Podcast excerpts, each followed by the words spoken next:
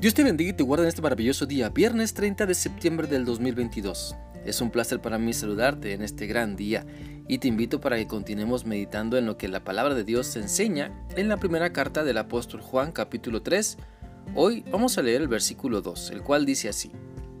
Queridos hermanos, nosotros ya somos hijos de Dios, aunque todavía no sabemos cómo seremos en el futuro, sí sabemos que cuando Jesucristo aparezca otra vez, nos pareceremos a Él porque lo veremos como Él es en realidad. Por medio de este pasaje de la palabra de Dios podemos darnos cuenta de que somos hijos de Dios, de que Dios nos ama y estamos dentro de sus planes.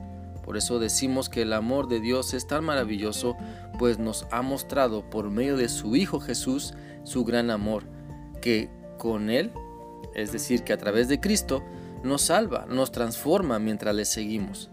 Tengamos la certeza de que si hemos creído que solamente Cristo nos puede salvar y nos estamos comprometiendo para hacer su voluntad, entonces, entonces esforcémonos por comportarnos como hijos de Dios, porque somos hijos de Dios, porque conocemos y hacemos la voluntad de nuestro Padre Celestial.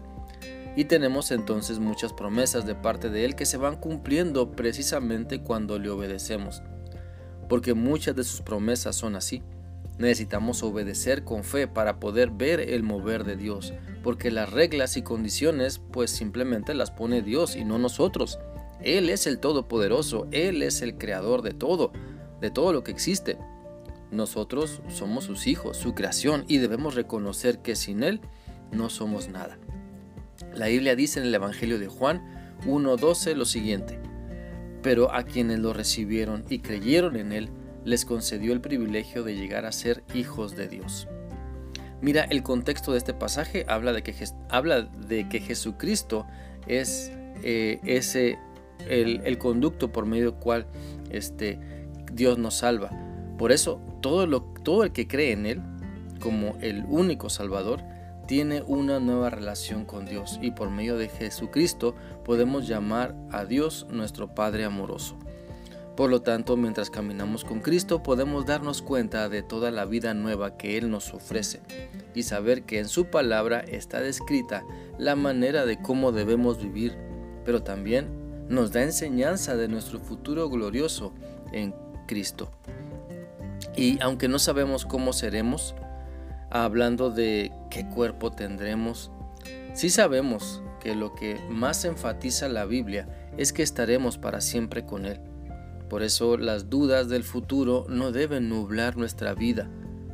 Las dudas del futuro no deben nublar nuestra fe, no deben hacernos menguar en nuestra obediencia a Dios.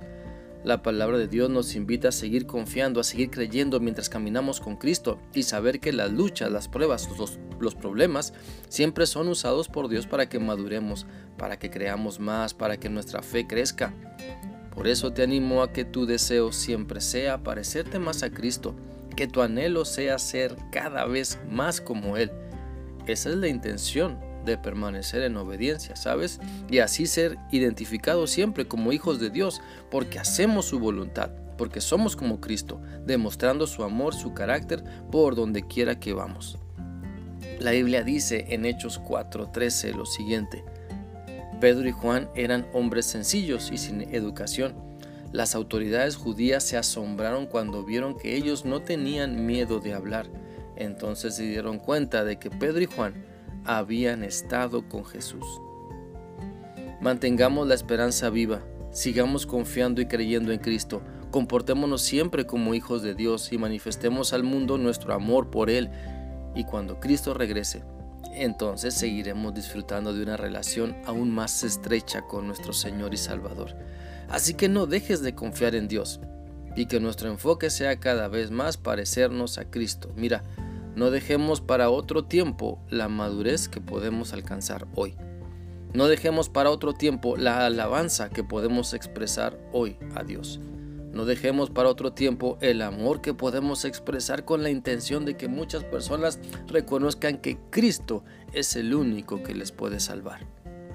Espero que esta reflexión sea útil para ti y que continúes meditando en tu necesidad de ser como Cristo. Que sigas teniendo un bendecido día y un maravilloso fin de semana. Dios te guarde.